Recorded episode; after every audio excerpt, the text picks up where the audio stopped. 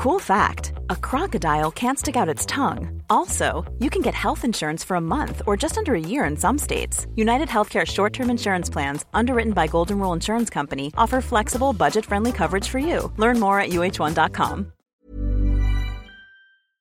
Heraldo Radio, la HCL se comparte, se ve y ahora también se escucha.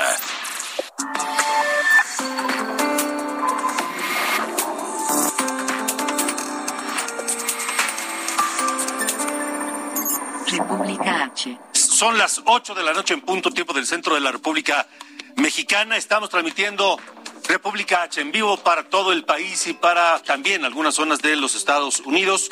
Yo soy Alejandro Cacho y le agradezco que nos acompañe en este jueves 2 de diciembre de 2021 en el que en este momento, en el momento en que le estoy hablando a usted, se analiza el primer caso de lo que pudiera ser el, primer eh, paciente con variante Omicron, de esta variante del coronavirus Omicron en México.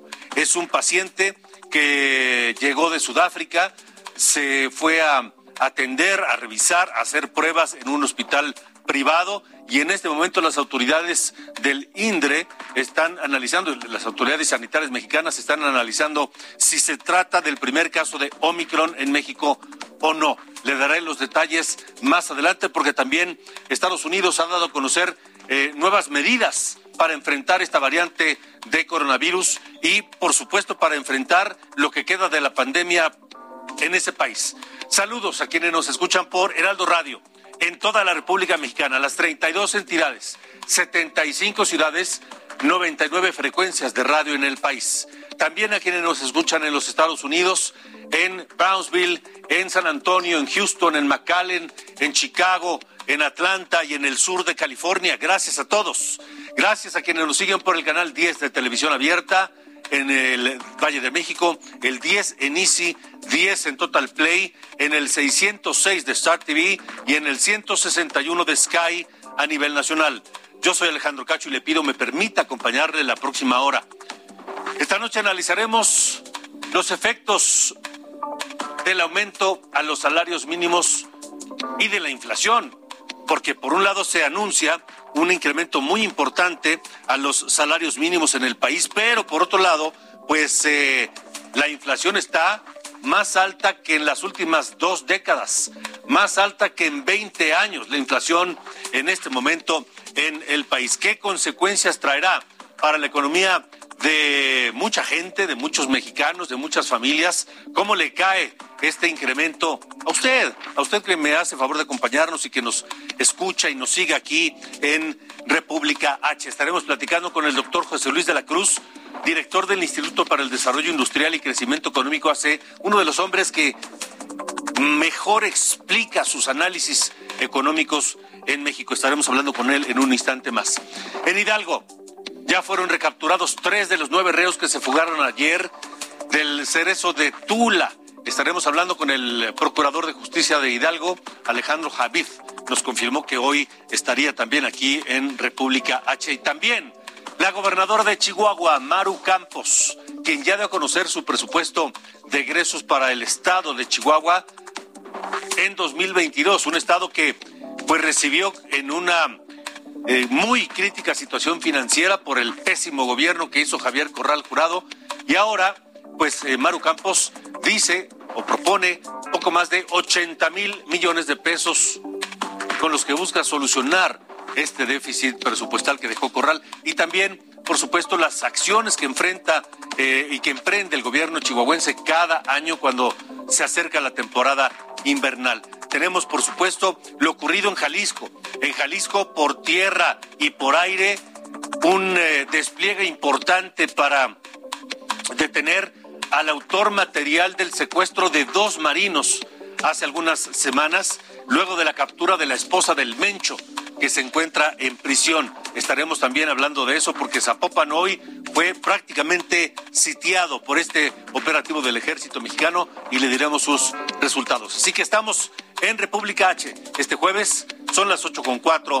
Yo soy Alejandro Cacho y comenzamos.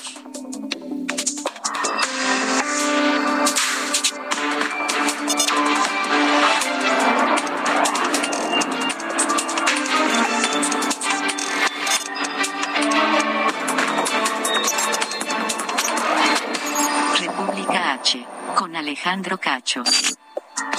Bueno, mire, le tengo que decir que eh, hay novedades en torno al combate, a la lucha y a las estrategias de los países en torno del coronavirus y de su nueva variante, la Omicron. Hoy el presidente de los Estados Unidos, Joe Biden, presentó una estrategia nacional integral para combatir al COVID-19 y todas las variantes que existen, entre ellas la Omicron. El plan contempla vacunar a un mayor número de estadounidenses. Hay que decir que allá en los Estados Unidos hay una corriente importante de personas que no quiere vacunarse, son antivacunas. Pero esta estrategia se centrará particularmente en niños de 5 a 11 años de edad para ser vacunados en los Estados Unidos. También una estrategia que regule el ingreso a Estados Unidos de aquellos extranjeros que cuenten con esquemas completos de vacunación o que no los tengan. También este plan contempla donar 200 millones de vacunas a países de alto riesgo y ojo, el uso de mascarillas, de cubrebocas en todo tipo de transporte público en los Estados Unidos, en avión, en trenes, en autobuses urbanos, en eh, autobuses interestatales, en fin. Allá en los Estados Unidos también hay una eh, resistencia importante contra el uso de la cubrebocas, de la mascarilla.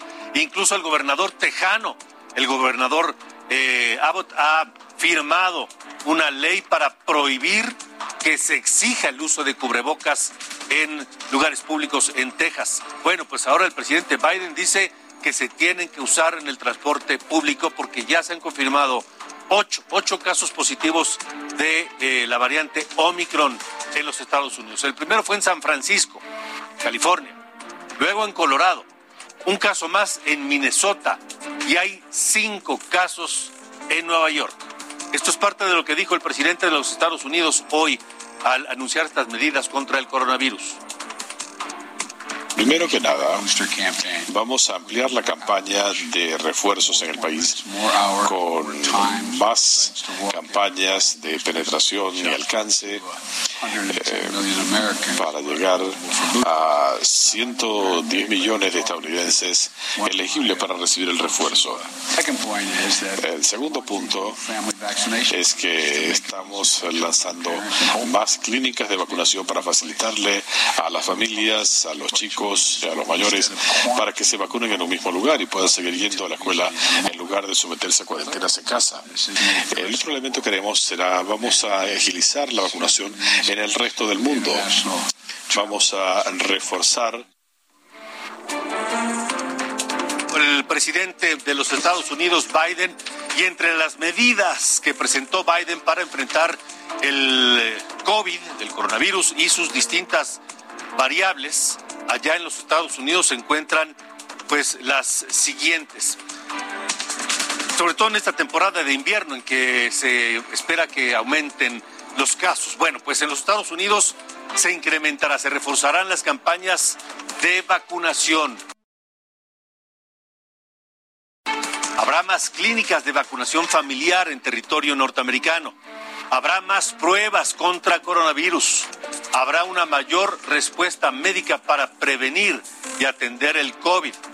Se agilizará la vacunación en el mundo y se regulará el viaje de extranjeros que lleguen a los Estados Unidos, particularmente, bueno, de todos, pero particularmente de aquellos que no tengan el esquema completo de vacunación y también de aquellos viajeros, incluso ciudadanos norteamericanos o residentes legales en los Estados Unidos que no tengan su esquema completo de vacunación. Son parte de las medidas que anunció el presidente de los Estados Unidos este mediodía.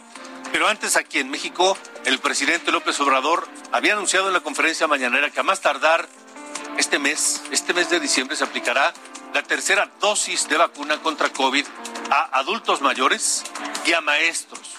Aún no hay fecha, dijo López Obrador, pero será pronto. Así lo dijo. Yo creo que va a ser ya este, en este mes. En este mes, porque eh, queremos eh, aplicar las dosis de refuerzo, eh, previendo siempre, lo hemos dicho, ¿no? Aquí lo he repetido, repetido, de que íbamos a avanzar en la vacunación, porque vienen los tiempos de frío, el invierno que afecta mucho. Entonces, eh, tenemos que avanzar en eso. Bueno, estoy en posibilidad de confirmar esta noche que en México ya hay el primer caso de la variante Omicron del coronavirus. Ya tenemos la variante Omicron en México.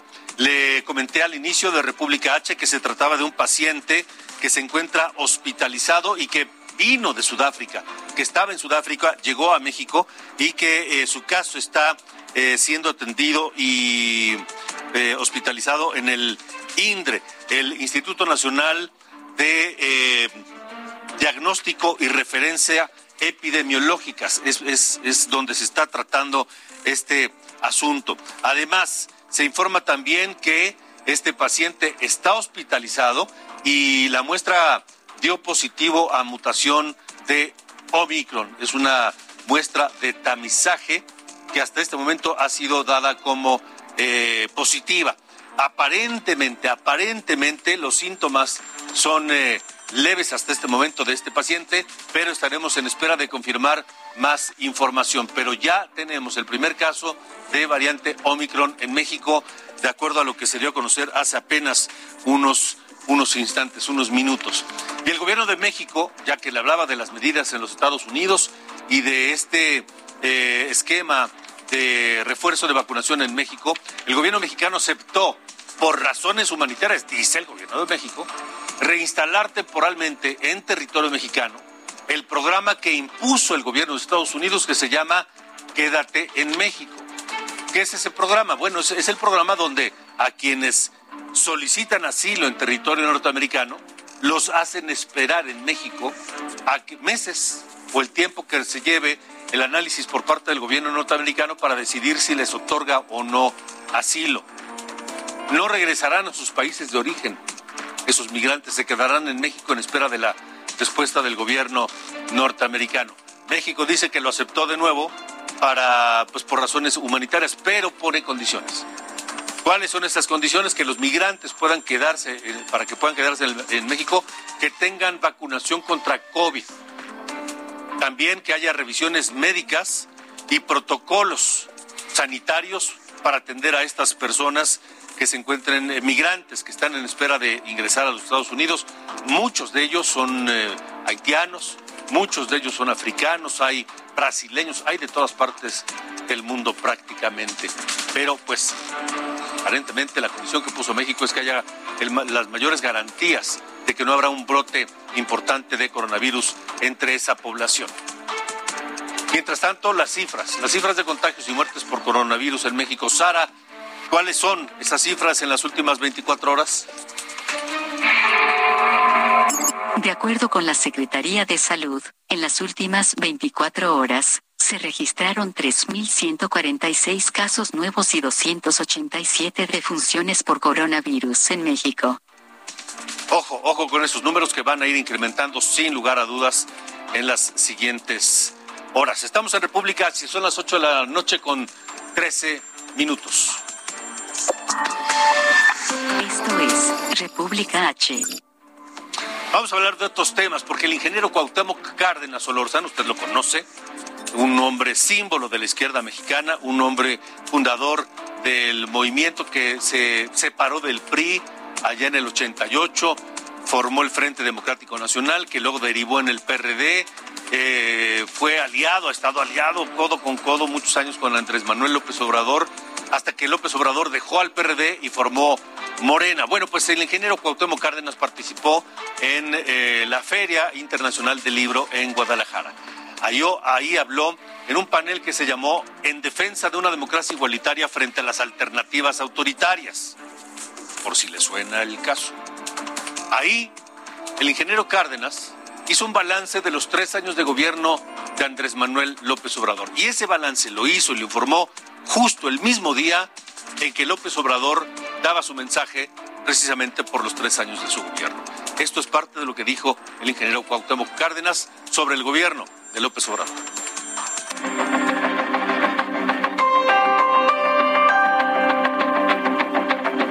Ingeniero Cuauhtémoc Cárdenas Solórzano hizo un balance de los tres primeros años de gobierno del presidente Andrés Manuel López Obrador. Lo hizo en los trabajos de la 35 edición de la Feria Internacional del Libro que se realiza en Guadalajara. Quien fuera tres veces candidato a la presidencia de México señaló que los resultados de un gobierno se miden por los logros y sobre este punto afirmó. Tenemos un alto índice de, desempleo. No hemos logrado eh, recuperar eh, incluso el empleo perdido en estos años de, pandemia. Eh, bueno, ya hice alguna referencia a la violencia, tenemos un sistema educativo con muy fuertes deficiencias, para no hablar del, sistema de salud. Entonces yo creo que esto, son, esto es lo que eh, tenemos en estos tres años.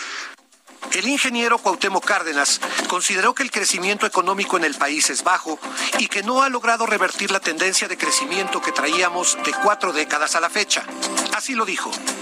Bueno, en el aspecto económico no hemos logrado eh, revertir esta tendencia que traíamos de, pues yo diría que casi cuatro décadas para acá. Esto es, tenemos un crecimiento económico muy bajo. No sé al final de cuentas cómo vayamos a llegar este año, pero seguramente todavía estaremos por debajo de eh, objetivos que habíamos alcanzado en eh, años anteriores. También se refirió al tema de la seguridad y dijo que la inseguridad está presente en todo México y que a pesar de las diversas estrategias puestas en marcha, no hay resultados satisfactorios. Escuchemos al ingeniero Cárdenas. Si vemos la, violencia, ya hacía yo algunas referencias, la violencia pues está presente en todo el país, la inseguridad de la gente, de las familias, está eh, presente eh, por todo el país. En el aspecto internacional, Cuauhtémoc Cárdenas también hizo críticas sobre la presencia de México en América Latina. Esto fue lo que dijo. Lamento que no tengamos una política activa de acercamiento con América Latina que pudiera pues representar siquiera un principio, un intento de avanzar en, lo que pudiera ser eh, la integración de las naciones eh, latinoamericanas, al menos como, como iniciativa, como propuesta del gobierno de México. Heraldo Televisión. Y a las críticas del ingeniero Cuauhtémoc Cárdenas, López Obrador simplemente guardó silencio. Contrario a su costumbre, que cuando alguien, algún eh, personaje destacado, conocido, reputado, hace críticas a su gobierno, a él o a la 4T, inmediatamente sale a cuestionar, a responder y a descalificar. Hoy, hoy López Obrador enmudeció ante las críticas del ingeniero Cárdenas. Hablemos de otro tema. Son las 8.17, estamos en República H. Ayer le informamos que la Comisión Nacional de Salarios Mínimos aprobó el aumento de 22% a los salarios mínimos en México para el año próximo. El aumento va de 141 pesos 70 centavos a 172.87 al día. Pero en la zona norte del país sube de 213 pesos 39 centavos a 260 con 34. En el norte del país nadie gana el salario mínimo. Nadie. Nadie. Pero ahí mismo, en la mañanera, hoy, esta mañana, Luisa María Alcalde, la secretaria del Trabajo, afirmó que el aumento al mínimo beneficiará a 6.3 millones de trabajadores que representan el 3,5% del padrón inscrito ante el Seguro Social y dijo Luisa María Alcalde que se alcanzará el poder de compra que se tenía en 1984. Eso dice la secretaria del Trabajo así. Este incremento va a beneficiar de manera directa a 6.3 millones de trabajadoras y trabajadores que ganan el salario mínimo. Por supuesto que también a millones de familias adicionales porque el eh, incrementar los ingresos también eh, se puede comprar más, se fortalece el poder de compra, entonces se puede comprar en los diferentes negocios, servicios y eso ayuda a fortalecer la economía local. Esa es la versión oficial, esa es la versión del gobierno, pero, pero, al mismo tiempo, el INEGI dio a conocer que la inflación sigue para arriba y fuerte. Cerró en 7% solo en la primera quincena de noviembre, 7.05 para ser exactos. Ese es el mayor nivel de la inflación que hemos registrado en México en los últimos 20 años. En las últimas dos décadas no habíamos tenido una inflación de ese, de ese tamaño. Así que, ¿de qué va a servir el aumento de los salarios mínimos? Aumenta pues unos cuantos pesos al día frente al aumento del 7% o más de muchas otras cosas. Ayer le hablábamos, por ejemplo, de algunos productos alimenticios que son básicos en la dieta mexicana, el tomate, la, el chile, este, la, carne de res, etcétera, otros. ¿Y de qué va a servir el aumento de los salarios mínimos? Hoy le agradezco y me da mucho gusto saludar además al doctor José Luis de la Cruz, director del Instituto para el Desarrollo Industrial y el Crecimiento Económico, un hombre analista de estos temas, experto y que lo explica de manera muy clara. Eh, José Luis, gracias, doctor. Buenas noches, gracias por estar aquí. Eh, Alejandro, muy buenas noches, gracias por la invitación. ¿De qué va a servir el aumento a los mínimos ante esta inflación y aumento de, sal, de, precios que estamos viendo? Gasolinas, gas, electricidad, canasta básica, etcétera. Mira, yo creo que si eh, planteamos que eh, independientemente de que es positivo que se busque una recuperación de los salarios mínimos, eh, aquí habría que plantear dos elementos. El primero es que esto tiene que ser sostenible, es decir, después de varios años de aumentos en los salarios mínimos eh, de, de, forma significativa, eh, lo que tiene que garantizarse es que las empresas, sobre todo los micronegocios y pequeñas empresas, que son las que pagan el salario mínimo en realidad, estén en capacidad de hacerlo sin tener problemas eh, financieros. Y eso es algo que va a tener que comenzarse a contemplar, sobre todo después del cierre de 400 mil empresas el año pasado, producto de eh, la pandemia de COVID-19. El segundo elemento es que la inflación eh, de alimentos eh, está promediando en algunos de ellos, si hablamos del tomate, eh, si hablamos del, arroz, inflaciones de más de, de 10, 15%, y en algunos casos hasta más de 20%. Es decir, si planteamos que la gente de, de, menores ingresos destina entre el 40 y 50% de sus recursos nada más para la parte de alimentos y bebidas, pues esta inflación de la que estamos hablando se come el incremento salarial, es decir, de alguna forma limita el beneficio eh, que en principio se debería tener por este incremento en los salarios. Y entonces, en ese sentido, pues es evidente de que si bien hay un esfuerzo por tratar de restablecer el poder adquisitivo de los salarios, cuando se observa en qué gastan la mayor proporción de los mismos las familias mexicanas de menores ingresos, que son alimentos y es donde más inflación hay, pues es ahí en donde pues de alguna forma se limita el alcance de este de este incremento. O sea que este incremento, digamos, eh, se sentirá poco o pasará desapercibido. Pues de hecho las cifras de consumo privado así nos lo permiten plantear. El año pasado, a pesar de también de haber eh, tenido un incremento importante en el salario mínimo, el consumo privado cayó en más de 10%. ¿Y esto por qué fue? Porque en realidad eh, la pérdida de empleo, la precarización del mercado laboral, eh, no hay que olvidar, eh, estos aumentos en salarios mínimos a los que se refería la secretaria, se tiene garantía de que se pagan en el mercado formal laboral, pero en la informalidad no hay garantía de que se cumpla con este eh, aumento, con esta prestación. Entonces, en ese sentido, eh, si recordamos que más del 56% de la población ocupada está en informalidad, pues evidentemente hay un margen en donde existe pues cierta eh, incertidumbre de que realmente este beneficio llegue. De acuerdo. Doctor José Luis de la Cruz, siempre es un gusto escucharte, te mando un fuerte abrazo y espero que, que todo esté muy bien. Muchas gracias por la invitación, Alejandro. Buenas gracias. noches. Buenas noches, el doctor José Luis de la Cruz. Eh, y mire, sí, ¿de qué sirve un aumento a los salarios? Cualquiera que sea, si no se siente realmente en la bolsa, si el dinero se nos va y cada vez alcanza para menos, porque desgraciadamente así es, cada día alcanza para menos. Y usted que me escucha, que llena el tanque de la gasolina, que paga la luz, que paga el gas, que compra el mandado, que paga colegiaturas, que tiene que comprar ropa para la familia, lo sabe perfectamente, lo saben perfectamente. ¿De qué sirve un aumento de salarios cuando la economía está como está en México y cuando la inflación está aumentando cada día más. Esto es República H. Vamos a una pausa, regresaremos a hablar con la gobernadora de Chihuahua, Maru Campos, y con el procurador de Hidalgo, luego de esta fuga espectacular y violenta en Tula. Volvemos.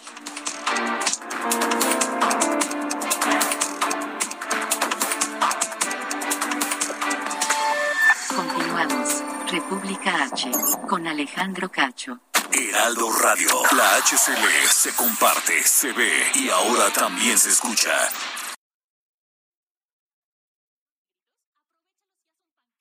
Heraldo Radio. La HCL se comparte, se ve y ahora también se escucha. Arranca tu flotilla ahorrando con Integra Arrenda. Aprovecha durante los meses de noviembre y diciembre las ventajas del arrendamiento puro para ti o para tu empresa. I'm Sandra, and I'm just the professional your small business was looking for. But you didn't hire me because you didn't use LinkedIn jobs. LinkedIn has professionals you can't find anywhere else, including those who aren't actively looking for a new job but might be open to the perfect role, like me. In a given month, over 70% of LinkedIn users don't visit other leading job sites. So if you're not looking on LinkedIn, you'll miss out on great candidates like Sandra. Start hiring professionals like a professional. Post your free job on linkedin.com/people today. Con plazos de hasta 48 meses y seguro incluido en tu renta mensual. Para mayor información, entra a integrasofom.com. República H con Alejandro Cacho.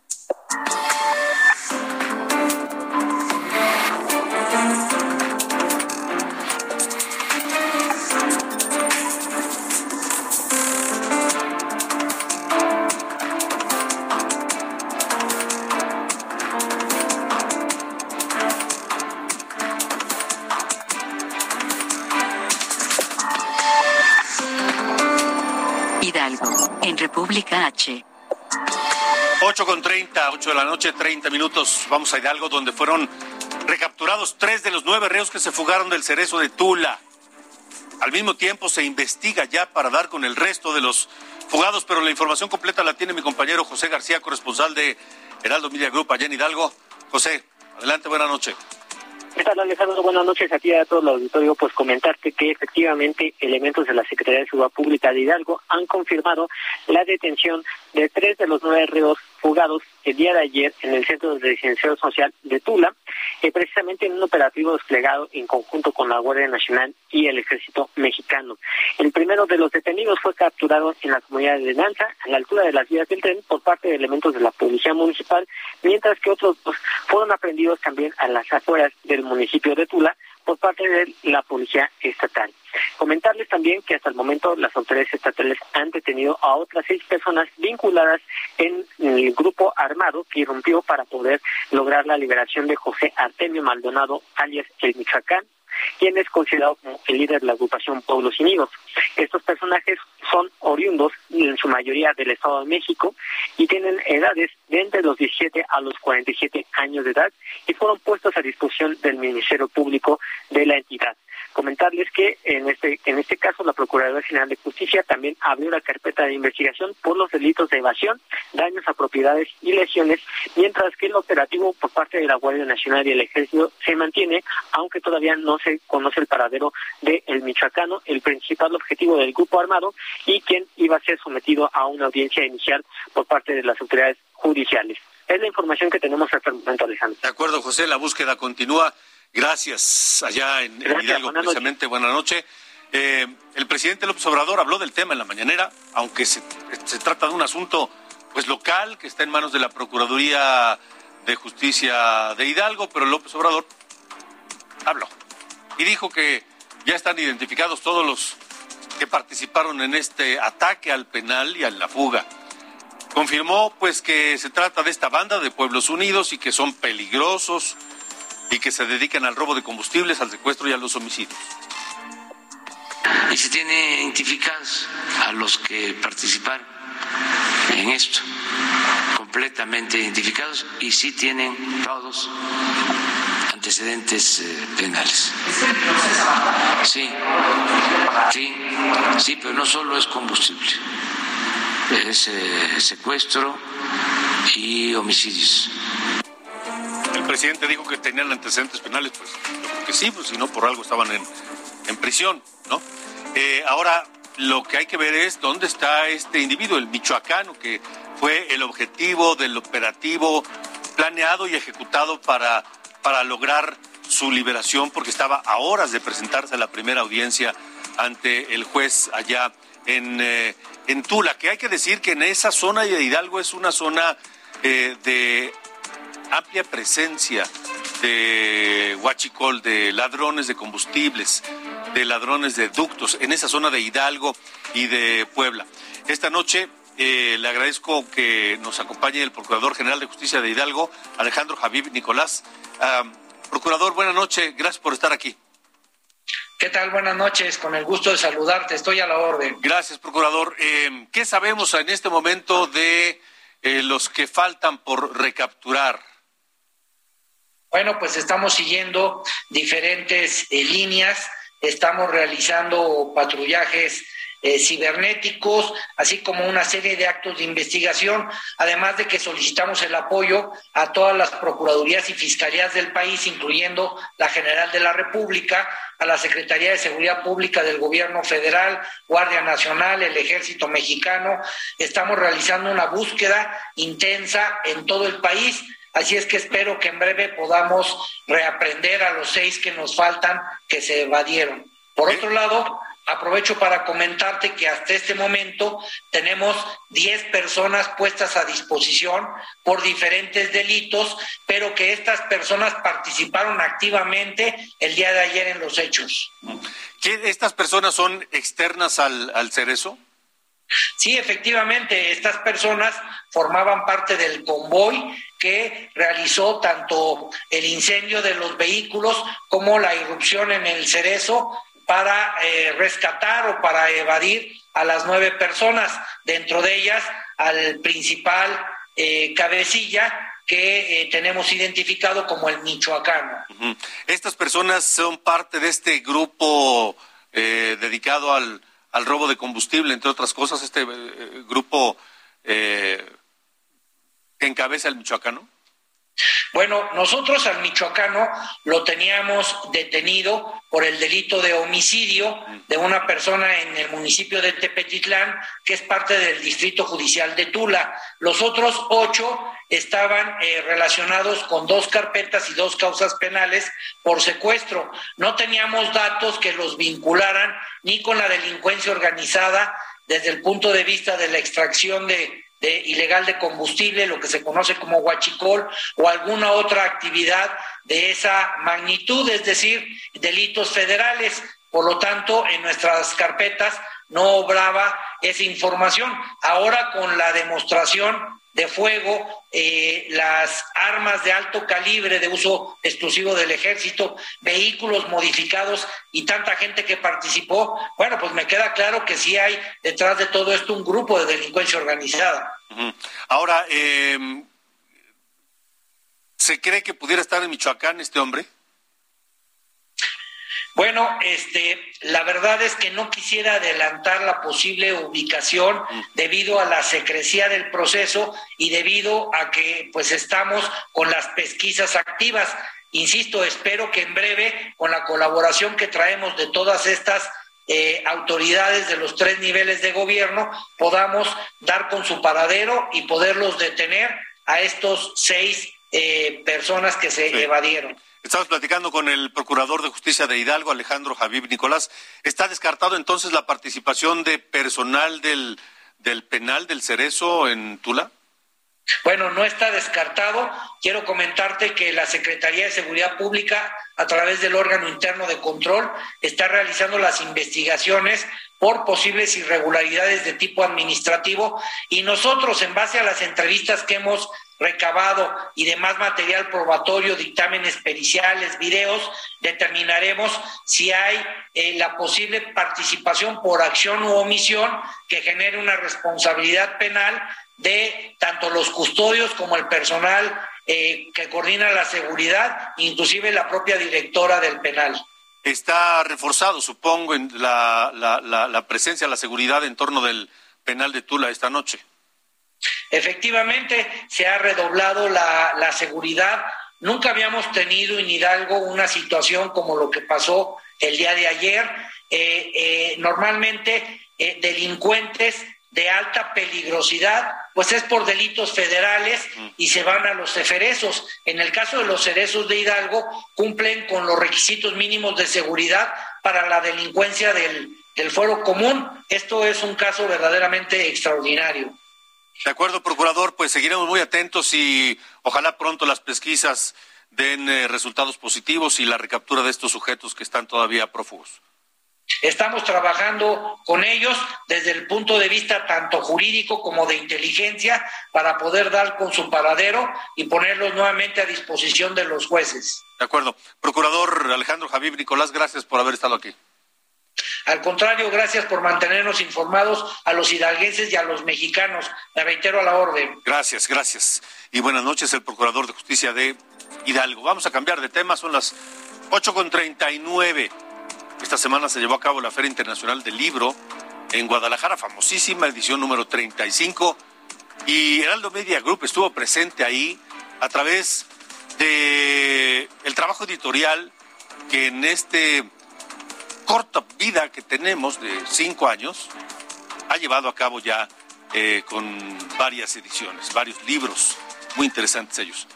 Aquí la historia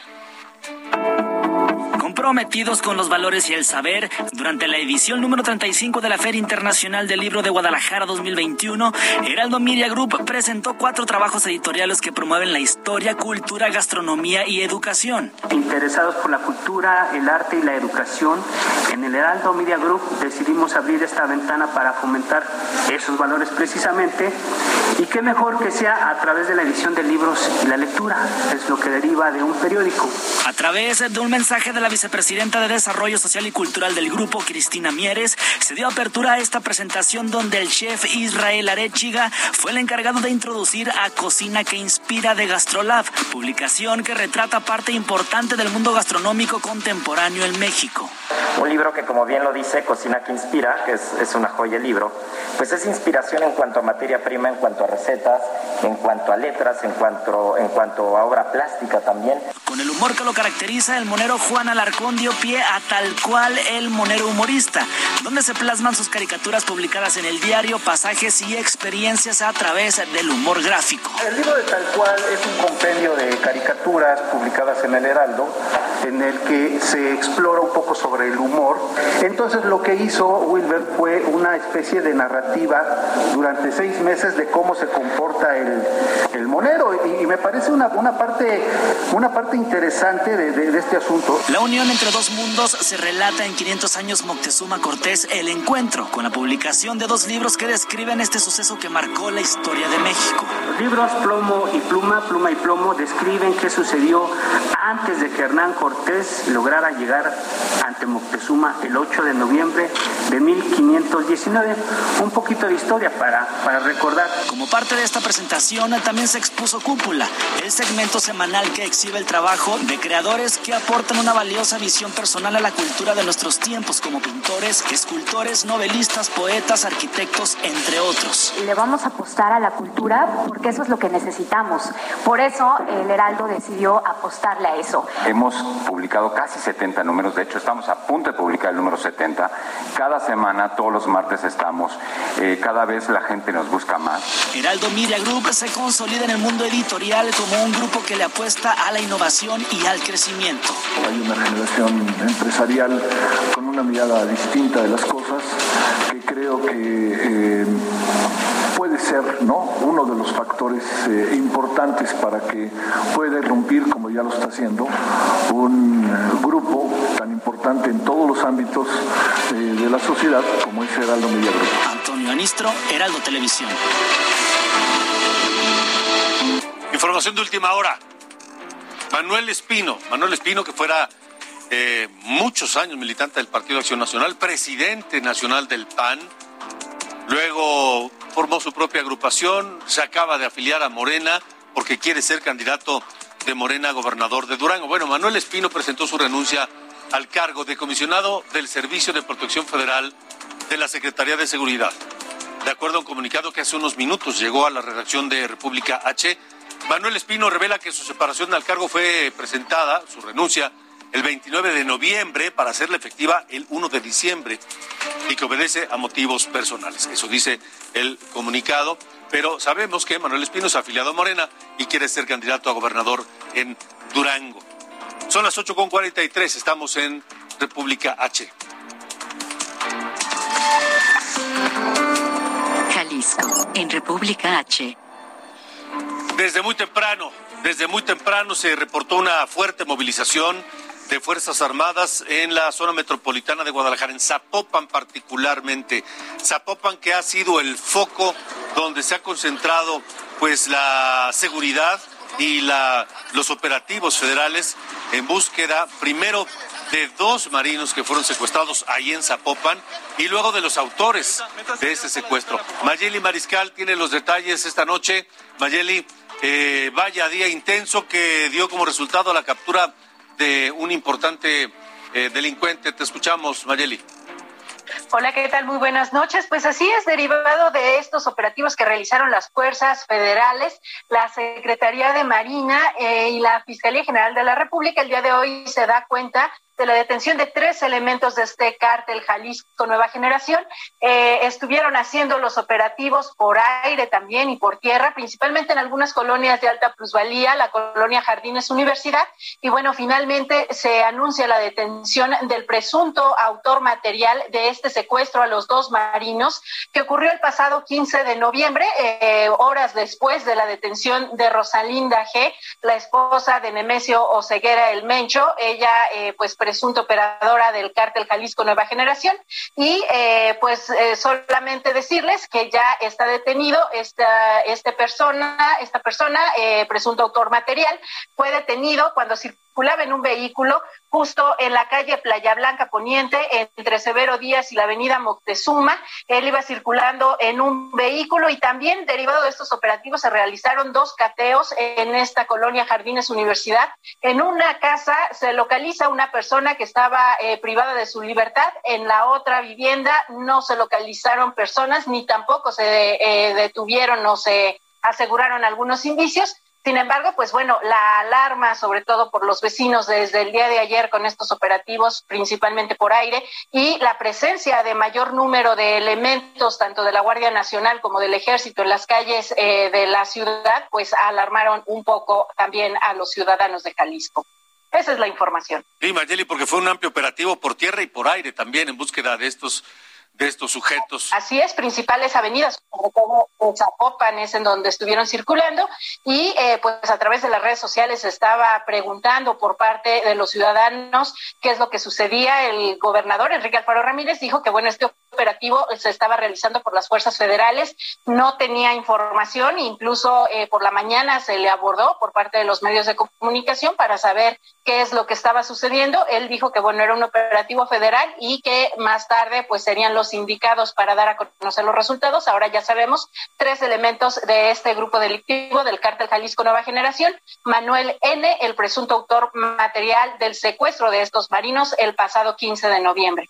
Y supongo, eh, Mayeli, Mayeli Mariscal, allá en, en, eh, en, Guadalajara, en la zona metropolitana, que además la pueden escuchar ustedes en el 100.3 de FM, que eh, allá nos escuchan en eh, Heraldo eh, Mira Group y República H, y a Mayeli, por supuesto, también. Eh, supongo que la seguridad esta noche en toda esa zona se ha reforzado porque sabemos que luego de alguna captura importante, el cártel Jalisco suele reaccionar. Así es, pues los elementos de seguridad pública, principalmente la Fiscalía del Estado, la Secretaría de Seguridad Pública Estatal, están eh, pues reforzando estos operativos de vigilancia en las principales avenidas se ve circulación y eh, pues sabemos que se modifican, digamos, eh, también el refuerzo de los elementos que salen a vigilar las vialidades. En estos momentos sí, eh, pues está intenso, intenso el tráfico, sobre todo las principales avenidas que son Lázaro Cárdenas, también pues lo que tiene que ver en la zona de Zapopan, por supuesto que está reforzado y pues todavía hasta hace unas cuantas horas, el día de hoy, pues se podían apreciar los helicópteros todavía todavía eh, pues por aire. Así es que sí, elementos estatales están reforzando la seguridad esta noche aquí en el estado. Gracias, Mayeli Mariscal, completísimo reporte allá en Guadalajara, en la zona metropolitana. Le repito, allá nos pueden escuchar a través a Mayeli, por supuesto, y a nosotros en República H y a todo Heraldo Mira Group en el 100.3 de FM. Son las 8.48. Quintana Roo, en República H. 1.415 elementos federales llegaron a Quintana Roo para sumarse a tareas de seguridad, sobre todo en las zonas turísticas. Alejandro Castro, tú tienes el reporte. Adelante. Es correcto, Alejandro. Buenas noches. Efectivamente, estos elementos, estos uniformados de la Guardia Nacional y de la Secretaría de la Defensa Nacional arribaron desde el miércoles al Estado para sumarse, como bien decías, a la seguridad de las zonas turísticas. Este batallón de seguridad turística fue anunciado por el presidente de la República, Andrés Manuel López Obrador, desde el pasado 17 de noviembre durante su conferencia matutina realizada en Cancún. El batallón estará distribuido entre Cancún, Playa del Carmen y Tulum. Como lo sabemos, son las principales ciudades El fortalecimiento de la seguridad enfocada en el sector turismo llega luego de dos episodios violentos que dieron la vuelta al mundo. Estamos hablando del ataque al bar, el ataque armado al bar La Malquerida en Tulum y el asesinato de dos sujetos en las inmediaciones del Hotel Hayativa en Bahía Petentich, Puerto Morelos. El personal de las Fuerzas Armadas, desde su arribo, eh, bueno, más bien arribó primero a la décima brigada de la Policía Militar ubicada, ubicada en la zona continental de Isla Mujeres posteriormente realizó un recorrido a bordo de más de 100 vehículos por las principales avenidas de Cancún y en la zona hotelera también. La decisión de Andrés Manuel López Obrador ha sido aplaudida por las cámaras empresariales de Quintana Roo. Abelardo Vara, el presidente, eh, presidente honorario de la Asociación de Hoteles de Cancún, Puerto Morelos e Isla Mujeres, expuso que esto ya era necesario, dijo así, ya era necesario que el gobierno volteara a ver a Quintana Roo ante la creciente la creciente violencia que está opacando, lo dijo, el atractivo turístico de la zona. También mencionó que esto ayudará a que eh, bueno, que los destinos del Caribe mexicano no vayan en picada, así lo mencionó, como sucedió con Acapulco. De acuerdo, Alejandro, gracias. Estaremos atentos y a ver qué resultados eh, arrojan la presencia de estos, de estos elementos federales allá en las áreas turísticas de Quintana Roo. Gracias y buena noche. Gracias, buenas noches. Antes de seguir, déjeme confirmarle, ya tenemos un poco, un poco nada más de información adicional sobre el caso de Omicron, de esta variante de coronavirus Omicron que se confirma ya está en México. Aunque la información no ha salido de manera oficial, pero se confirma que este paciente que, que viajó de Sudáfrica a México y que presentó síntomas está siendo atendido, está en observación en el Instituto, en el INDRE, que es el, déjame, déjame, no, sé el nombre completo, pero es el Instituto de Diagnóstico y Referencia Epidemiológico. Ahí está, Instituto de Diagnóstico y Referencia Epidemiológicos, ahí está siendo atendido eh, y ya, ya hay confirmación. Está en observación en pruebas de matizaje, simplemente para dar eh, seguimiento a este caso, el primer caso de variante Omicron en México, confirmado esta noche. Son las 8.51. Veracruz, en República H. Y vaya lo que pasó en Veracruz, porque un sujeto, presidente municipal allá en Veracruz, está capturado y por delitos muy delicados. Vamos esta noche hasta allá, hasta Veracruz. Juan David Castilla, tú tienes los detalles. Muy buenas noches, Alejandro, un gusto saludarte. Así es, comentarte que la Fiscalía General del Estado de Veracruz confirmó la detención del alcalde electo de Lerdo de Tejada, Jorge Fabián Cárdenas Sosa, y es por su presunta responsabilidad en el delito de secuestro agravado. Decirte, Alejandro, que fueron elementos de la unidad especializada en combate al secuestro quienes ejecutaron una orden de aprehensión en su contra con base en el proceso penal 398 diagonal 2021. Eh, decirte también, Alejandro, que el presidente municipal electo fue abanderado por el Movimiento de Regeneración Nacional en el pasado proceso electoral. Sin embargo, en este momento está siendo señalado por presuntos vínculos con la delincuencia organizada y esto en la zona de la región de los Tuxtlas. Se trata de un conocido empresario que es dueño del ingenio San Francisco el Naranjal y también otro dato importante, Alejandro, es que ya fuentes oficiales confirmaron la detención de Adriana, una funcionaria de la, de la Fiscalía de Veracruz señalada de tratar de impedir la detención de este alcalde electo de Lerdo de Tejada.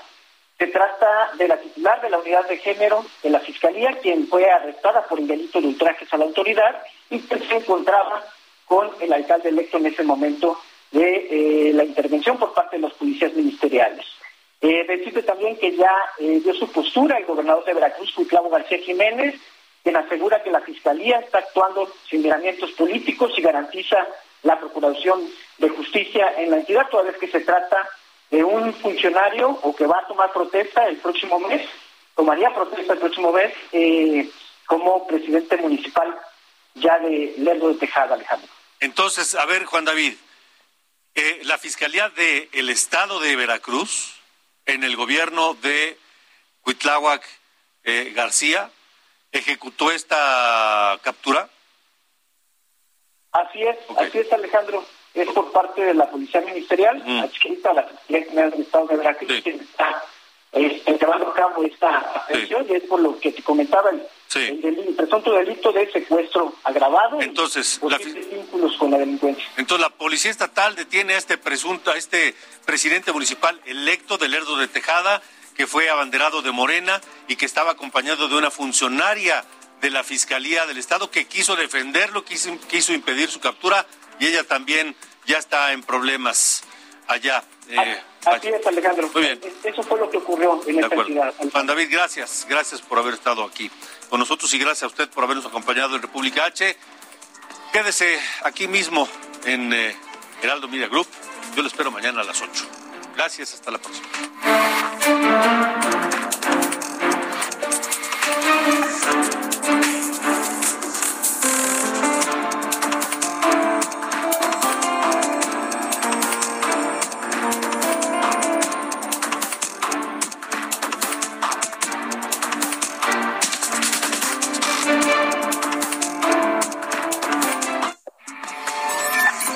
Esto fue República H con Alejandro Cacho.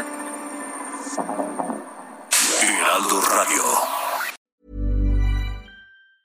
The secret to summer ready skin is here. Osea's number one best selling Andaria algae body oil, clinically proven to instantly improve skin elasticity and transform dry skin to silky, soft, and unbelievably glowing. Its signature scent of freshly squeezed grapefruit, cypress, and mango mandarin transports you to sun kissed summer days. Get healthy, glowing skin for summer with clean vegan skincare from Osea. Get 10% off your first order site wide with code GLOW at OseaMalibu.com.